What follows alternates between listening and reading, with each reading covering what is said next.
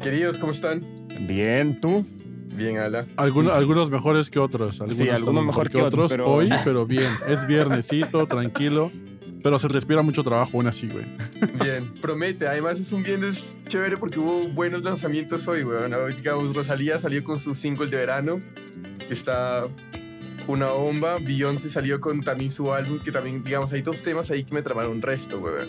Uno es el de, el de Coffee y, y, inmediatamente le sigue el otro tema que se llama Energy, que parece un solo tema. Muy chimba, muy chimba. Yo terminando el podcast, los voy a escuchar. Nada, que terminando el podcast, este capítulo lo voy a escuchar, no lo para, para, para, Max ahí salió un tema de Yatra, un remix de Tacones Rojos. tu artista favorito, güey. Ya, eh, ya está borracho Jorge con un trago de cerveza, por si acaso. Eh, ya. y que para eso son las 9 de la, mañana. hoy la cerveza viene patrocinada por nuestro invitado. Así es, porque es compatriota mío. Debo decirlo felizmente. Muchachos, hoy nos acompaña eh, Nicolás Ramos. Nico estudió ingeniería civil en la Universidad de Chile. Todos los chilenos saben que es muy difícil.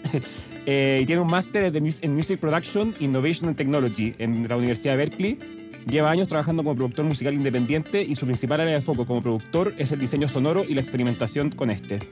Eh, por otro lado, también se desempeña como ingeniero de mezcla y mastering y hoy por hoy trabaja nada más y nada menos que en Native Instruments como Quality Assurance Engineer, de lo cual de hecho vamos a hablar un poco más tarde en el capítulo. Así que sin más preámbulo muchachos, démosle un gran aplauso a Nico.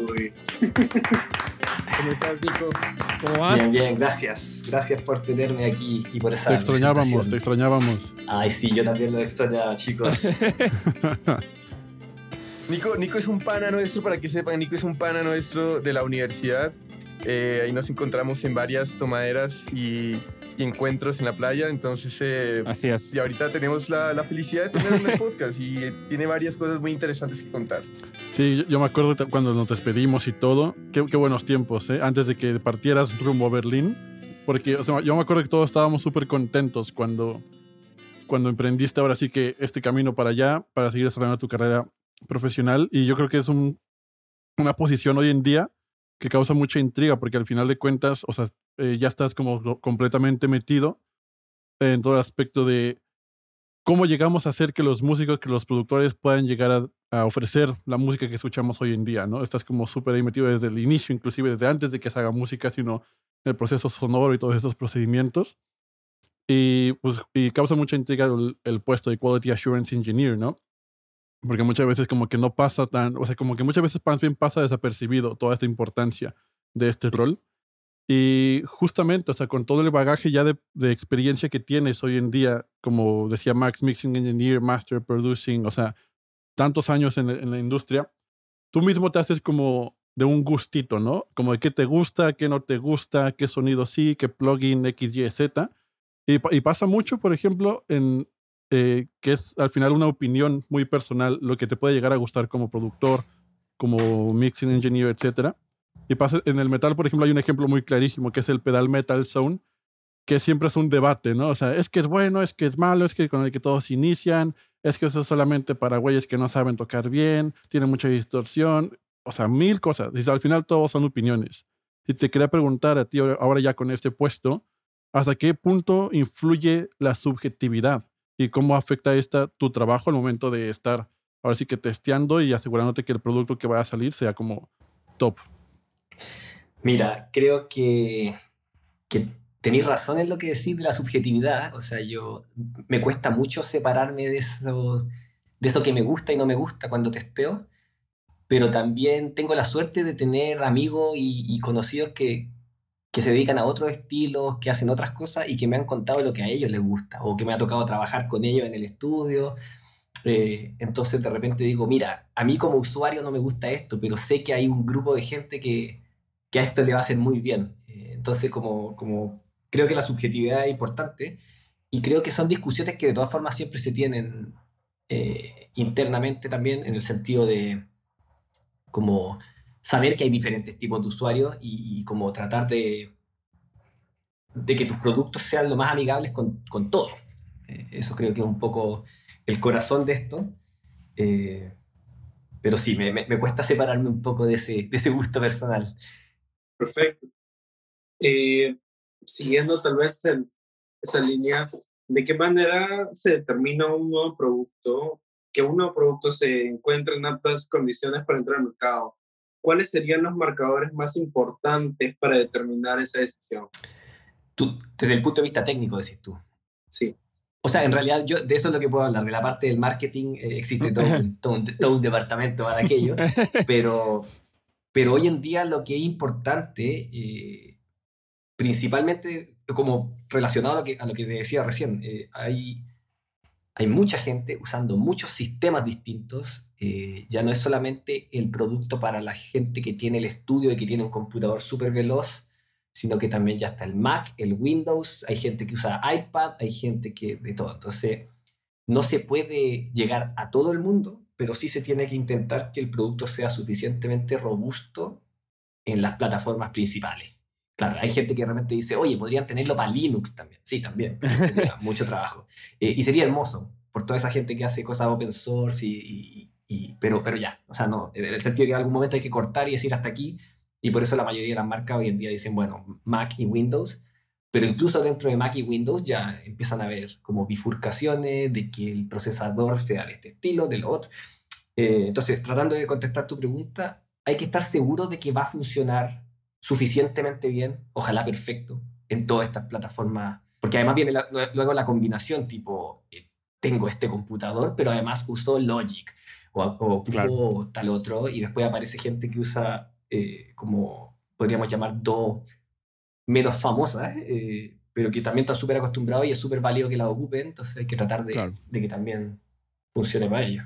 Y Nico, en, todo este, en toda esta gama de formatos que habláis, o sea, hablamos un poco que, claro, tiene que estar los plugins en BST, en BST3, en Audio Units, en, en AX, que es el de Pro Tools, y, y, en Internet, bueno, está lleno de, como de videos de, de ingenieros haciendo todo tipo de como eh, que le llaman estos como null test, como no sé cómo decirlo en, en español, pero como para comparar si se, si se anulan efectivamente los sonidos, si suenan igual, etc. Entonces, como que eh, yo quería preguntarte a ti, aprovechando que tenéis tanta experiencia en eso, eh, si es que realmente suenan todos igual o no. Yo, yo he escuchado por ahí, de verdad, que los plugins de Pro Tools, los AX, suenan diferentes, funcionan diferentes. No sé qué tan cierto sea eso o que, o que, que tenéis algún input al respecto. A ver, inicialmente eh, Sí, o sea, yo, yo creo que eso es bien subjetivo. Eh, honestamente, yo no escucho ninguna diferencia entre Perfecto. AX y BST3. Eh, yendo un poco más allá, difícilmente cuando salga el próximo disco del próximo hit mundial, alguien va a decir, oye, eso lo mezclaron con BST3, se, se nota. O sea, yo, yo, te digo, desde aquí te digo que, que eso es, eh, y si te lo dices, probablemente te están mintiendo, yo no sé, no sé, como que mientras más aprendo, más como se dice, más caca me pongo, como que sí. eh, no, no, confío tanto en esa, en esa fanfarria. Evidentemente los productos tienen su calidad y todo, pero quiero decir que es como, no sé, no, no creo tanto en eso. Pero sí ocurre que eh, hay diferentes formatos que están, tienen que ver con diferentes sistemas también. O sea, AU, Audio Units, es el formato de Apple. Uh -huh. Entonces, tiene que ver con su, con su funcionamiento interno como, como sistema operativo AAX de Pro Tools y también tiene que ver con su sistema interno. Entonces, lo que sí puede ocurrir es que internamente esos, esos formatos o esos subsoftware, digamos, traten los datos de manera distinta. Eh, Perfecto. Es decir, no sé, por decir algo que, que no tiene por qué ser cierto. Digamos que BST3, BST3 toma la información, la mete en dos canales L y R, y luego la procesa. Y Perfecto. después AAX eh, pesca el, la separa al final, no sé, por, por inventar algo. Perfecto. Pero ese tipo de, de, de, sutilezas sí pueden existir. Perfecto. Y por ahí sí puede ser que en algún plugin muy específico el orden de los factores sí altera el producto, entonces tú decís, ah, no. Perfecto. Aquí efectivamente funciona más o menos.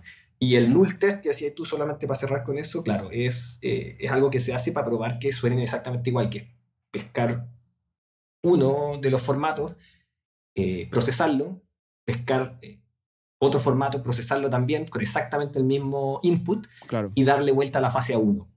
Para que te quede Y en un mundo ideal debiesen restarse, porque está completamente la misma información, pero como a la menos uno. eh.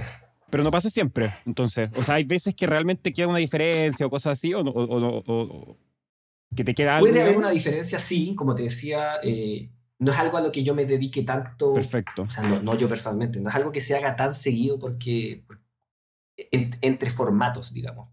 Sí puede ser entre versiones, tipo como, no sé, pues, cambió el sistema, entonces hay que ver que siga funcionando como funcionaba antes. Eh, pero sería un poco excesivo tal vez probar que todos suenen igual. O tal vez se puede hacer en una primera etapa. Lo que quiero decir es que tal vez no es algo que hagáis todo el tiempo. Eh, y también todo depende de, en ese null test que pasa. O sea, si hay una diferencia evidente, grosera, tú decías algo está pasando. Si hay por ahí un... Eh, claro. No sé, si, en vez de ser nulo completamente hay menos 89 decibeles, o sea, que hay un pequeño ruido, eh, no sé, está un poco lo mismo.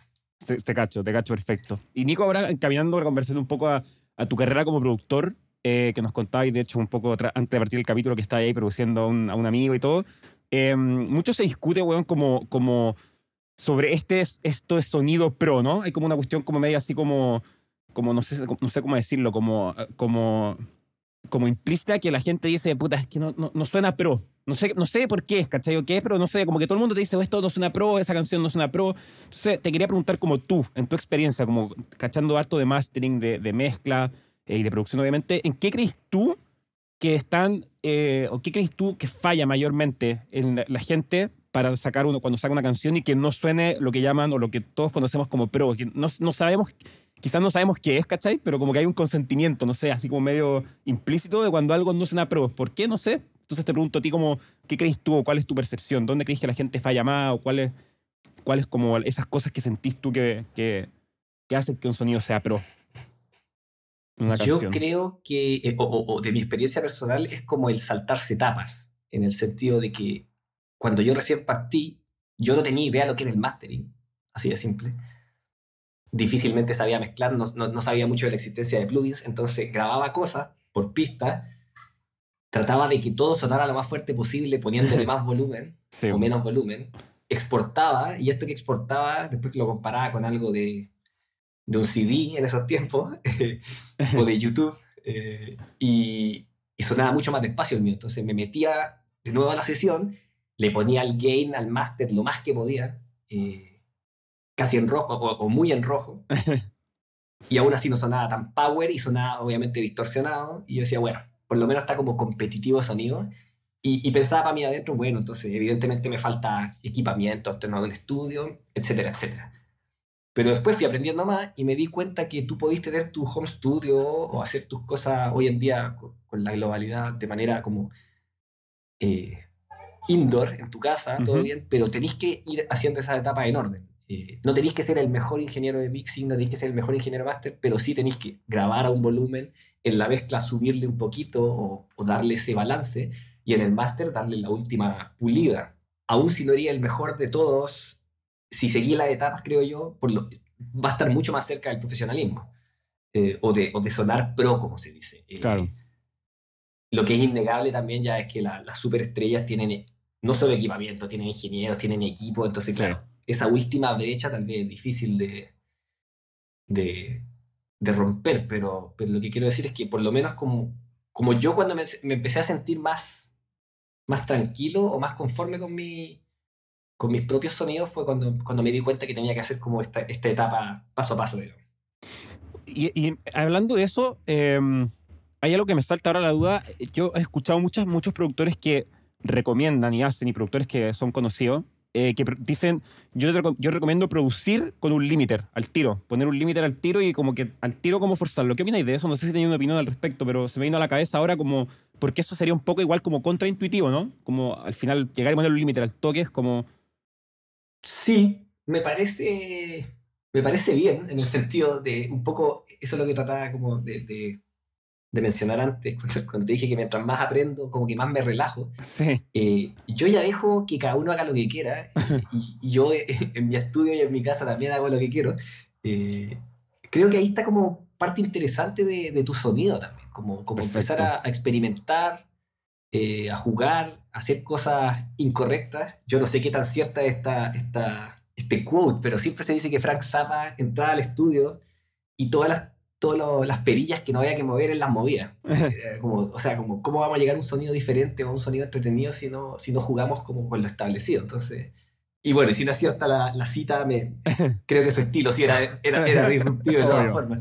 Eh, y entonces yo creo que, que, que un poco, si a esa persona que dice eso le da resultado y, y está... Y- al final creo que también tiene que ver con que tú sepáis lo que hacís. O sea, si tú le ponías un límite Claro. al principio, pero estáis al tanto y tú mezcláis durante todo tu proceso sabiendo que ese límite está ahí y que tal vez tienes que ser más cauteloso con ciertos movimientos, Claro. y va a llegar a un buen resultado, está bien también. Eh, por eso yo, yo soy como cada vez menos amigo de esas recetas forzadas, digamos. Pero, Claro. pero sí, Bueno, si le resulta, le resulta. Bacán. Y, ahorita mencionabas, ¿no? O sea, como dices tú, o sea, yo hago lo que quiera en mi home studio y cada quien es libre de experimentar como quiera. Justamente, ¿no? Porque hoy, hoy en día yo siento que, o sea, en la industria musical ya estamos en un punto en el cual, o sea, la mayoría de las producciones se están haciendo en home studios. ¿No? O sea, ya no es tan necesario, o ya no es inclusive necesario llegar a un estudio así súper gigante con el equipo súper top para poder sacar un buen producto, una buena canción, una buena producción que al final escucha le va a resultar súper increíble, ¿no? Y te quería preguntar, justamente con, teniendo esto en mente, ¿cómo, ¿cómo se ha visto afectado un poco el desarrollo de softwares, hardwares para adaptarse justamente a esta nueva situación en la que nos encontramos, ¿no? En donde predomina el, productor, la producción en música home studio. Y si crees que la calidad que se está obteniendo con estos nuevos o adelantos en softwares, en hardware, es la misma con respecto a un equipo que podríamos llegar a encontrar en un estudio tradicional. Evidentemente creo que la industria se ha tenido que ir adaptando y, lo ha hecho bastante. Eh, yo veo como diferentes cosas. Por un lado, la parte más mar- de, de- de marketing o, o de la manera de ofrecer los productos es más amigable. Eh, hay, hay marcas que están optando por la suscripción, que es, es un tema en sí mismo bien polémico. Hay gente que se queja en los foros, que hay- pero, pero, pero al mismo tiempo es verdad que alguien no está tal vez eh, capacitado para pagar 300 euros Claro. o dólares eh, en, un, en un plugin, en un equipo, y sí puede pagar 10 o 15 al mes mensuales, por. Sí. por tener herramientas. Hay hartas cosas gratis también hoy en día. Y, es, o sea, y, y también lo- lo- los equipos caros y los equipos de estudio análogos son deliciosos y, y- y por algo valen lo que valen y alguien se, se tomó la molestia de desarrollarlo. Y son buenísimos. O sea, lo que quiero decir con esto es que una cosa no quita la otra, pero es verdad un poco lo que decís tú, eh, Luis, de que, de que mucha, mucha gente está haciendo las cosas en su home studio y, y en realidad no sé si, si tiene tanto sentido como querer aspirar a ese profesionalismo de estudio en todas las etapas. Entonces, como yo personalmente creo, por ejemplo, si tú haces todo en tu home studio y lo mezclas y tú o tu amigo y después tenías un poco de plata, manda a masterizar o, o manda a mezclar. Elige pagar Mm. en alguno de los momentos y probablemente alguna Claro. de esas personas que, que, que digamos que se dedica a esto de manera como más estable, puede que tenga acceso a más equipo y en algún momento tu, tu producción va a tener un, un toquecito, pero no sé si es tan importante ponerle en todas las etapas. Entonces, eso por un lado. Y, y- y por el lado también como de, de los productos, yo me doy cuenta que, que las marcas también están comenzando a, a ser más amigables, no solo en lo, en lo que yo les decía de los precios, sino también en la manera de usar los plugins. Eh, muchas o, o los, o los hardware también, pero muchas veces tienen como su formato como techie, o sea, para la gente que efectivamente quiere meter las manos y, y partir de cero, y también muchos presets, eh, está también todo este mercado de- interno de las marcas o externo de, la- de- de gente que, que como que colabora con, con vender presets para, Sí. para determinado cinte, para determinado lo que sea. Entonces también eh, creo que se habla mucho como esto de democratizar la música y a mí me gusta eso, o sea, como, como el que tiene ganas de partir de cero, ok, va al preset init o Ujú. default y todas las perillas están mirando para arriba y tú haces lo que tú querías. Sí. Otra, otra posibilidad es, eh, eh, es, como te digo, ir a, a un preset y, no sé, eh, a mí me da un poco de risa a veces los nombres de los presets son así como Mix Bass para Rock. Como- es justo lo que Ese es el que necesitaba. siempre he usado, no me digas. Yo, Claro. yo, yo confieso que lo, lo utilizo bastante. también.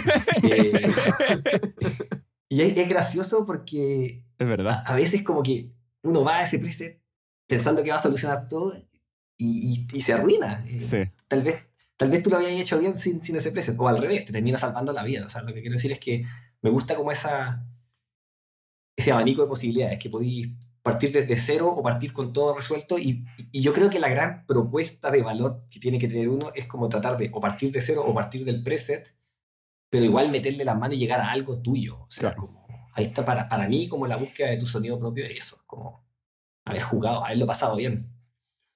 Va, buenísimo. Desde hace algunos años se habla constantemente el balance entre lo análogo y lo netamente digital en la producción musical. Entonces, en relación a ello, hay compañías muy importantes de negocio como Slate o Antelope buscando optimizar sus servicios para emular casi la perfección del sonido característico de diferentes instrumentos, o bueno, en el caso de Slate y Antelope, de micrófonos emblemáticos, ¿no? ¿Cuál es tu apreciación puntual sobre este movimiento y su estado actual? Me parece, de nuevo, como, como interesante que, que tú podáis tener como en, un micrófono, en el caso de Slate, que, que es el que yo conozco más, eh, tenéis como muchos, muchos micrófonos en un micrófono. Y es como buenísimo porque antes, o, todavía, si tú te quieres comprar hardware, en el caso mío que me gustan los sintes, eh, al elegir uno renuncia a todo el resto porque, porque los recursos son limitados. Eh, en cambio aquí tenéis como la gran gracia de que tenéis varios. En el caso de Antelope o, o, de Universal Audio, estas marcas que también emulan compresores, etc. Eh, me parece entretenido como poder tener acceso a, eso, a esos clásicos pero a veces también me, me, causa un poco de gracia como esa... Hay, cierto, hay ciertos productos icónicos, que, que, por algo son icónicos, o sea, son, son de toda la vida funcionando con mil bandas, pero ya empieza como un, como un exceso, me pasa, me pasa con, lo, con, con los SC, la consola SC. Innumerables marcas que tienen emulación, incluyendo al propio SC. Y, y esa me, me da risa como esa, esa discusión tácita que se termina dando de cuál es mejor, el de la propia marca, el que hizo la otra marca imitando a la marca. Eh, y también, como volviendo a lo que ya hemos conversado durante, durante este rato, o sea, los foros en YouTube y aparecen los, los lovers o los haters, como no hay nada más malo que este. Y después leí otro comentario que dice, es el mejor que he probado en mi vida. y volvemos donde mismo. Entonces, ¿qué hago yo? No sé qué hacer, eh, digamos. Entonces, eh, un poco tratando de, responder tu pregunta, me, me parece bacán que, que, hayan marcas como un poco dando acceso a un sonido muy cercano, casi idéntico al, a estas piezas icónicas, eh, pero también me lo tomo como con cierta como con mesura, porque sí, o sea, en el sentido de, volviendo a lo que les decía antes, como que si tenía el mejor compresor del mundo, pero igual no hacís nada con él, o no, no le metís las manos, para mí por lo menos es aburrido. Como, claro. Nico, y, tú con justo que hablabas que, que los, eh, analógicos son, son deliciosos, ¿qué, ¿qué, tanta diferencia notáis en el, en, el, en el sonido de un, ya sea un compresor análogo, el de verdad, el hardware, versus el, el, los plugins? ¿Creéis que hay mucha diferencia o, o, realmente ya está muy cerca en general? ¿Cuál es tu impresión en general? tanto de compresores como de synth, en verdad, como de todo el, el espectro. Yo creo que está súper cerca hoy en día. Como volviendo a lo que te decía antes, una persona que sepa usarlo suficientemente bien, de nuevo, no hay que ser el más experto, pero si sabéis lo que estáis haciendo o sabéis más o menos lo que quería hacer, lo vais a lograr con el análogo o con el digital. Perfecto. Y te va a quedar sonando muy parecido o suficientemente bien. En el caso de los sintes, para mí es como un romanticismo. hay algo que no te puedo explicar que siento que suena más grueso, más cremoso, como más intenso. Pero de nuevo, es, difícil personalmente para mí decir como, oye, eso, esta canción la grabaron con el, con el plugin o con el verdadero Roland Juno de, de, no sé qué año. Eh, pero sí tengo, bueno, mi, mi, lado profesional de, de, eléctrico le hace sentir una, un, placer saber que está tocando un circuito físico. No, yo de, de, hecho lo, lo, comentan, lo, comenté como con los, con los cabros acá antes, cuando estaba preparando el capítulo, como que es eh, justo eso te queríamos preguntar, como si será que suena un sinte, ponte tu análogo, suena distinto de verdad, porque no sé, yo no soy eléctrico, así que no sé, pero porque un transistor, bueno, está un poco más desgastadito y eso hace que el sonido sea distinto y de verdad es notorio, o la weá es subjetivo y como que, no sé. Y es simplemente como el hype de tener como el, el, cinte contigo en tu estudio y tenerlo ahí, tocarlo y, y, todo lo que viene con, con la experiencia, así como los vinilos. Es como una, una, una nostalgia que juega un rol muy grande en esto. Ya, sí. Yo creo que hay, hay, hay, hay bastante de nostalgia. Lo que sí me hace pensar un poco es que cada, cada hardware tiene, eh, eh, eh, tal vez bien obvio lo que voy a decir, pero físicamente las teclas son de una manera, los knobs son de una manera y, y, y, esa dureza, o, o sea, puede ser dura, blanda, y eso te va a llevar a una performance distinta. Eh, a mí me pasa como, como llevando al otro lado con estas nuevas máquinas que son como finger drum, como estos típicos pads cuadraditos. Cuando lo utilizo, siento que toco melodías o hago líneas de bajo distintas a cuando lo hago con un piano, o sea, con el formato teclas blancas y negras versus pads. Entonces, lo que quiero decir finalmente es que cada hardware te lleva como a una performance distinta eh, y tal vez por ahí tú termináis sacando un sonido distinto. Eh, en lo, como en lo más práctico. Ahora, también volviendo a lo anterior, eh, no sé, los, los o los compresores clásicos han sido emulados desde marcas que los regalan gratis hasta marcas que han invertido millones en, en que sea exactamente lo más cercano. Algunos tal vez abren el, el hardware real, ven el circuito como era para tratar de emularlo. Entonces, digamos, los que están bien hechos van a sonar casi iguales o súper parecidos eh, o suficientemente parecidos. Yo, yo personalmente no, no, sé si no sé si con esto me tiro para abajo, pero no sé si tengo la oreja suficiente para, para decidir eso. Y, y, volviendo a lo anterior, me da un poco lo mismo. y, y, además me, me, causa un poco de gracia porque está súper de moda, eh, o, o, o, pasa mucho, que hoy en día tenemos tecnología para que las cosas suenen ultra high definition y después al final de todo uno le pone un plugin de saturación de, de 8 bits de destrucción, entonces como... logramos llegar a, sí, tener la mejor tecnología y después tengo un plugin que lo destruye todo. Eh, entonces a veces hasta me da un poco de, no, no, sé si me da rabia, pero pienso como, bueno, si quería algo que suene horrendo, anda al, a un hardware del año 70 y que suene mal. de, corazón, digamos. De una. Sí, y, también, y, es que también, eh, o sea, eso, yo creo que lo más importante es que al final, tú, tú uses lo que se adapte mejor a lo que quieres y a lo que estás buscando, ¿no? O sea, y también hay un caso que, que me pareció súper gracioso comentar, que tengo un amigo que el güey es DJ, pero el güey es como que se rompió los pulgares. Entonces, para él, usar knobs es, es, un martirio porque no puede hacer esto porque le duele y la chingada. Entonces, para él, los faders son la opción. Y entonces, en ese entonces, o sea, ya se limita a, usar solamente equipo de hardware que le permita hacer switch así, arriba para abajo con los dedos y no apretar cosas, ¿sabes? O push. O sea, hasta eso es como cositas, uno se tiene como que dar cuenta de, ok, maybe it's worth to buy this one.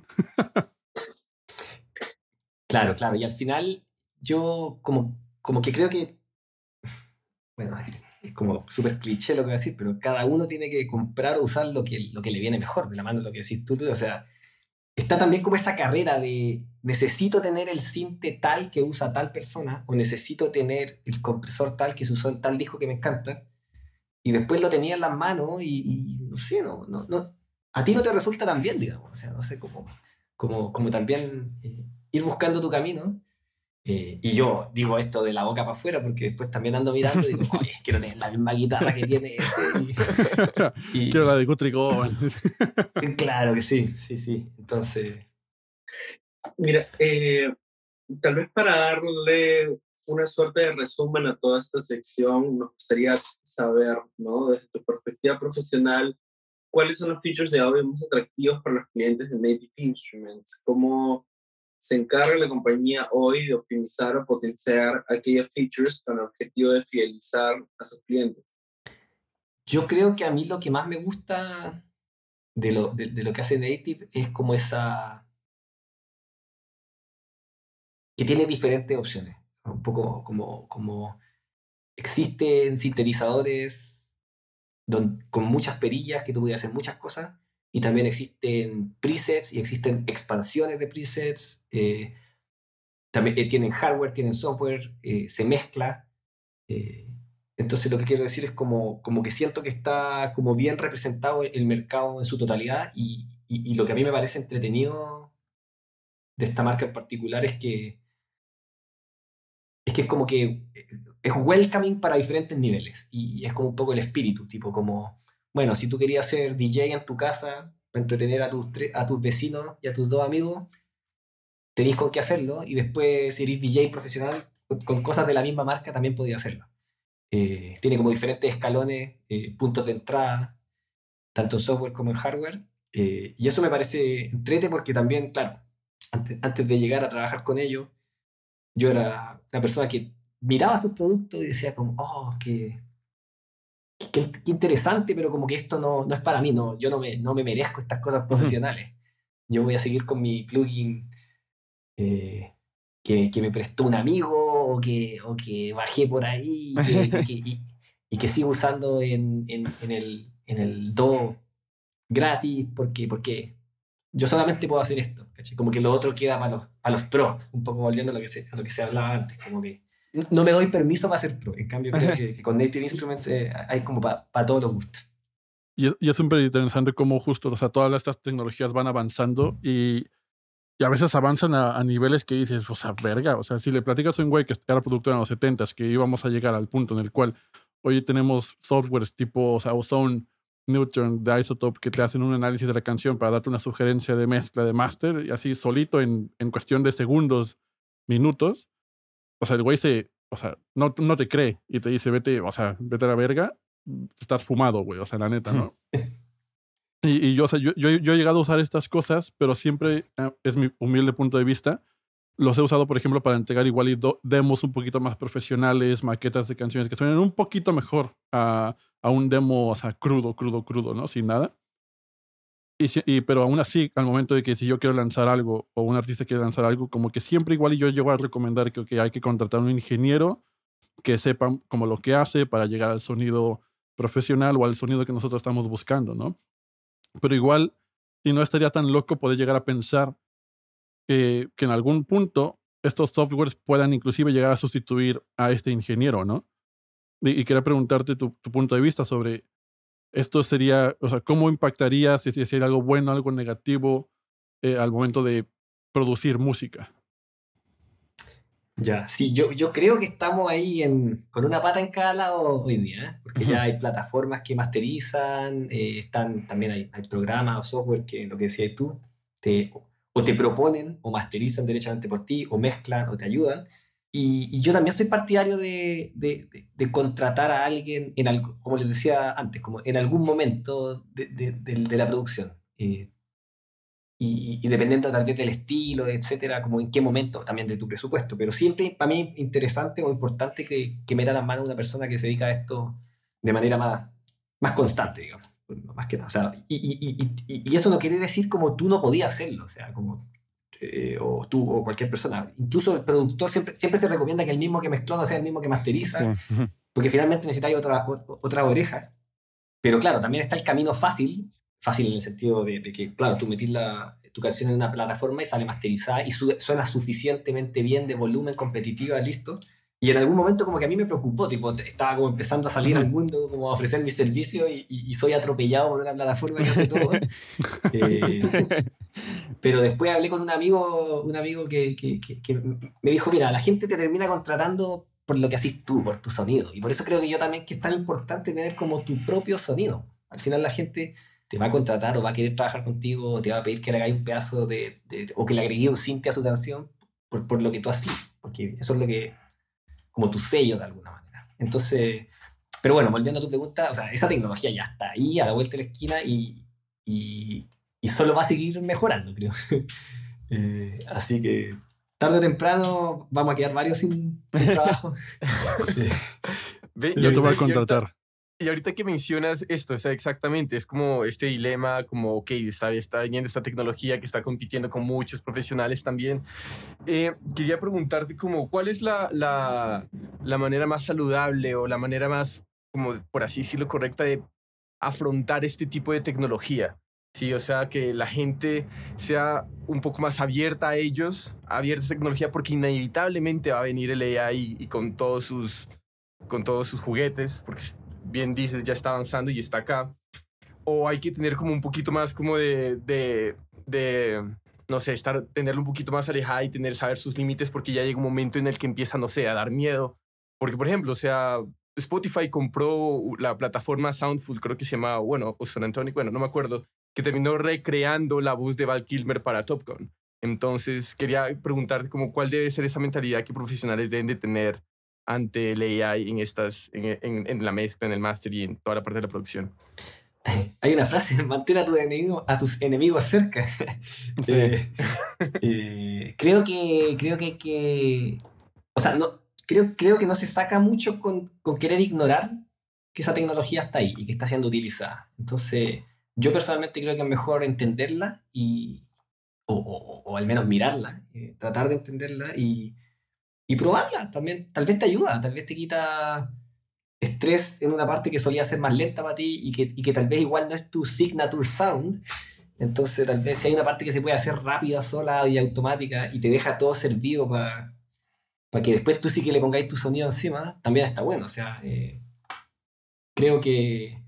Y estaba pensando mientras te escuchaba hablar, como que esto no, no, es solo en la música, o sea, hay, ahora hay máquinas que, que, hacen muchas cosas, hay autos que se estacionan solo, hay máquinas que cocinan por ti, entonces, claro, eh, ¿cuánta gente se va a quedar sin hacer nada? Pero, pero, pero así, yendo al, ejemplo de la cocina, si, alguien me pelara los, los tomates y me los diera listos para cocinarlos y después yo hago lo que yo quiero hacer, buenísimo, me, me ahorro ese pedazo. Entonces como que creo que con la tecnología en la música también está bueno como ver qué podí, qué te puede ahorrar, en qué te puede ayudar, en qué puede, puede ser tu aliado y también ya depende de cada uno como dónde pone el límite, decir yo hasta aquí nomás. Pero ahí siempre volvemos al, al, al mismo análogo versus digital. O sea, siempre va a haber esta persona que dice, yo solamente grabo en cinta con eh, con equipamiento análogo y solamente saco mis discos en vinilo. Porque no quiero usar nada de la tecnología moderna. Y está bien, pero también hay harta gente que va a necesitar o va a querer usar otras cosas. Entonces. Y con eh, músicos que hayan nacido antes del 70, ¿no? Claro, claro. si no tiene ningún pelo blanco, eh, no puede ser parte de la banda.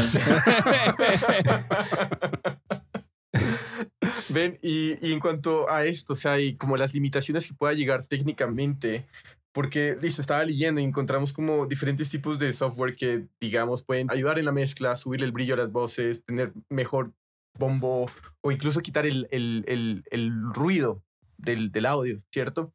Pero entonces a veces siento que esto se está reduciendo a muchas cosas que son básicas, pero quería preguntar, digamos, a qué cosas el AI podría ayudar en la, la parte literalmente creativa, de la técnica, pero creativa. Sí, entonces quería saber cómo, cuál cómo, cómo tú ves esos límites.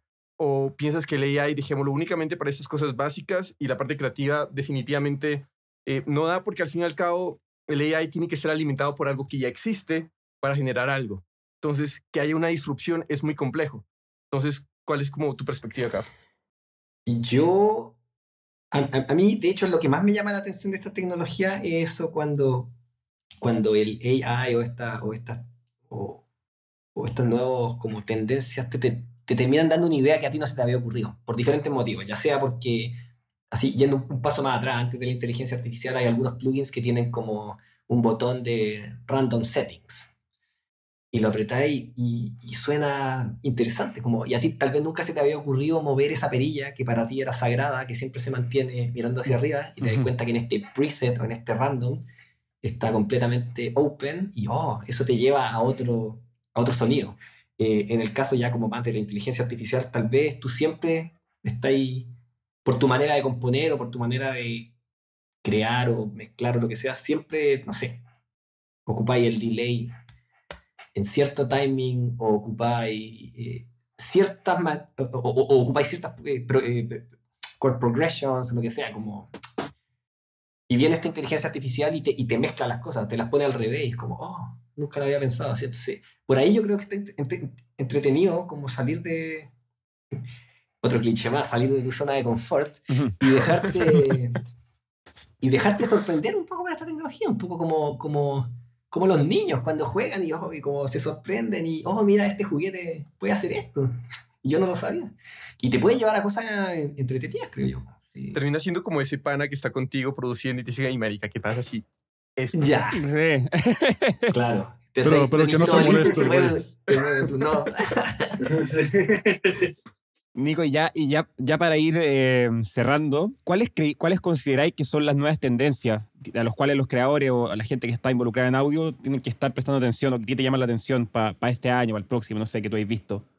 A mí me llama la atención estas esta como sí, como, como estas nuevas sonoridades que se están dando, un poco como, como te o sea, ya sea porque, porque los plugins o los equipos o lo que sea automáticamente te generan contenido o, por, o, porque tú lo estás usando de una manera diferente antes. O sea, lo que quiero decir es que de, la mano de lo que hablábamos antes también, como hay, hay mucha eh, empresas que no- no- ya no solamente son como los sonidos, sino que te ponen loops y samples y pedacitos y tú empiezas a jugar como a meter esto en una juguera y, y, y también entonces se pueden hacer como cosas interesantes mezclando como ese, ese- co- como decir como pesco volviendo a la cocina, o sea, como las, las especias de India con, con los sabores de Italia, no sé, tú ponís todo en, un- en una juguera y, y está como mucho más fácil de acceder eso. Eh, y si bien es algo que, que se creó este año, eh, pero creo que cada vez es más, como que tenemos acceso a más sonidos, a más eh, estilos, y ya, si eso lo sumáis a la tecnología de estos plugins que te ponen secuencia random o que incluso hay paquetes de MIDI con progressions, eso me parece interesante para el lado creativo, sobre todo, no sé, para gente como yo que tal vez no, no tiene tanta formación teórica, digamos. O sea, como, como yo, después, después de un par de, de ideas, me, me quedo sin, sin mucha teoría de cómo evolucionar. Entonces creo que en ese sentido la, la, la tecnología te ayuda mucho, así como de, de salir de ese writer's block. Sí, está bueno, está bueno eso, pero en verdad no, no es tan, bueno, no sé, solamente como una opinión personal, la teoría yo creo que tengo, como que es como de donde vengo yo, siento que las mejores canciones como que son las que menos respetan la teoría de alguna u otra manera, así que en ese sentido eh, creo que, que en verdad lo creo, o sea, como que, no sé. Amigo querido, estamos ya cerrando, te queremos agradecer nuevamente por tu tiempo, por haber venido, y te vamos a dar, pedir dos cosas nomás último. Primero, si quieres dejar algún mensaje final, lo que sea, el canal es tuyo. Y segundo, cualquier red social o, o donde la gente te pueda contactar, etcétera. Bueno, eh, primero, gracias, gracias por tenerme, lo pasé muy bien, estaba un poco nervioso, dije, ¿qué- qué- de, de qué voy a hablar? No. Nosotros también estábamos igual. no, no los culpo, no los culpo. Terminé hablando como loro, en mi estilo, para los que me conocen eh, fuera, fuera de esta entrevista, saben que soy bueno para hablar. Eh, lo pasé muy bien, muchas gracias. Eh, red social, Nico Ramos, todo junto, punto sound en Instagram. Lo vamos a dejar ahí escrito igual. Por ahí me pueden contactar, ver, mirar y Estoquear. Estoquear, sí. ¿Y algún, y algún Estoquear, mensaje final? Yo también, pero no, no hay mucho que la verdad. mi único mensaje final o, o mi, mi cierre en base a lo que hablamos es como incentivar a la gente que escuche esto a que, a que juegue, a que lo pase bien, a que experimente. Y, y- y un poco esto es medio personal de, de cómo partí yo en la música, como sin atreverme, y, y empecé de a poquito a mostrar mis cosas y la gente después te decía, uy, qué, qué interesante ese sonido. Como que uno se tiende a, a tirar para abajo, de como, como esto no suena pro, como esto no suena como el último disco de alguien, entonces no está bien. Eh, así que nada, incentivar a la gente que juegue, que lo pase bien y que para eso es la música. Ya hay otras cosas por las que ponerse grave. Tremendo, Nico, tremendo. En verdad, muchísimas gracias, muchachos, a ustedes también. Y nos estamos viendo la próxima semana. Un abrazo a todos. muchachos. ¿Qué haces, Nikun? Chao, chao. Chao. Hey, muchas gracias por escucharnos y no olvides de seguirnos en Spotify, Apple Music, Pandora o la plataforma digital que sea de tu preferencia. Si te gustó el podcast, no olvides recomendarnos a tu grupo de amigos o colegas, ya que esa es la mejor manera de que sigamos creciendo la comunidad. También nos puedes encontrar en Instagram, Facebook y YouTube como 8000 kilómetros podcast. Cualquier comentario, duda o sugerencia es más que bienvenida y nos vemos en el siguiente episodio.